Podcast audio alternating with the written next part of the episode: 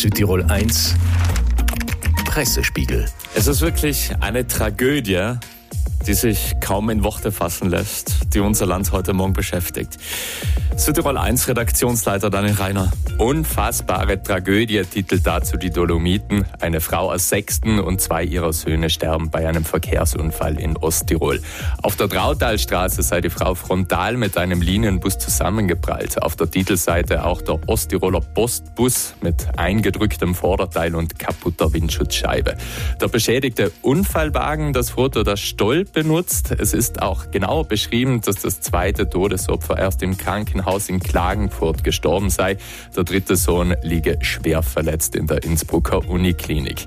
In der Alto Adige ist dazu noch ein Passfoto der verunglückten Mutter zu sehen. Ja, ist wirklich unfassbar. Politisch natürlich das Thema heute in der Früh. Die neue Landesregierung steht.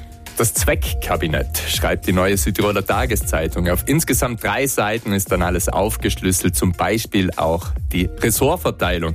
Die finden wir auch auf Rhein News oder auch in den Dolomiten. Hier mit Foto der Person und Symbol der Partei dazu in einer Grafik.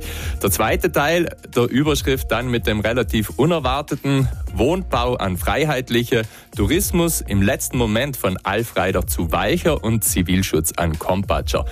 Mit neu gekennzeichnet. In der Regierung sind Peter Brunner, Raumordnung, Energiesport, Umwelt, Natur und Klimaschutz, Hubert Messner, Gesundheit, Rosmarie Palmer, Soziales, Familie, Senioren, Luis Weicher, Land, Forstwirtschaft, Tourismus, Uli Meier, Wohnbau, Integration, Gewaltprävention, Marco Galateo, Industriehandel, Handwerk und Christian Bianchi, Hochbau, Vermögen, Grundbuch, Kataster. Alles Aktuelle hier hören Sie natürlich auch in unseren Nachrichten. Ja, und international der Blick ans Rote Meer.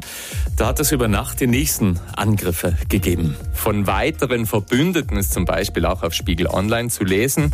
Die Vergeltungsschläge wegen der Angriffe auf Frachtschiffe im Roten Meer waren anfangs Sache der USA und Großbritannien.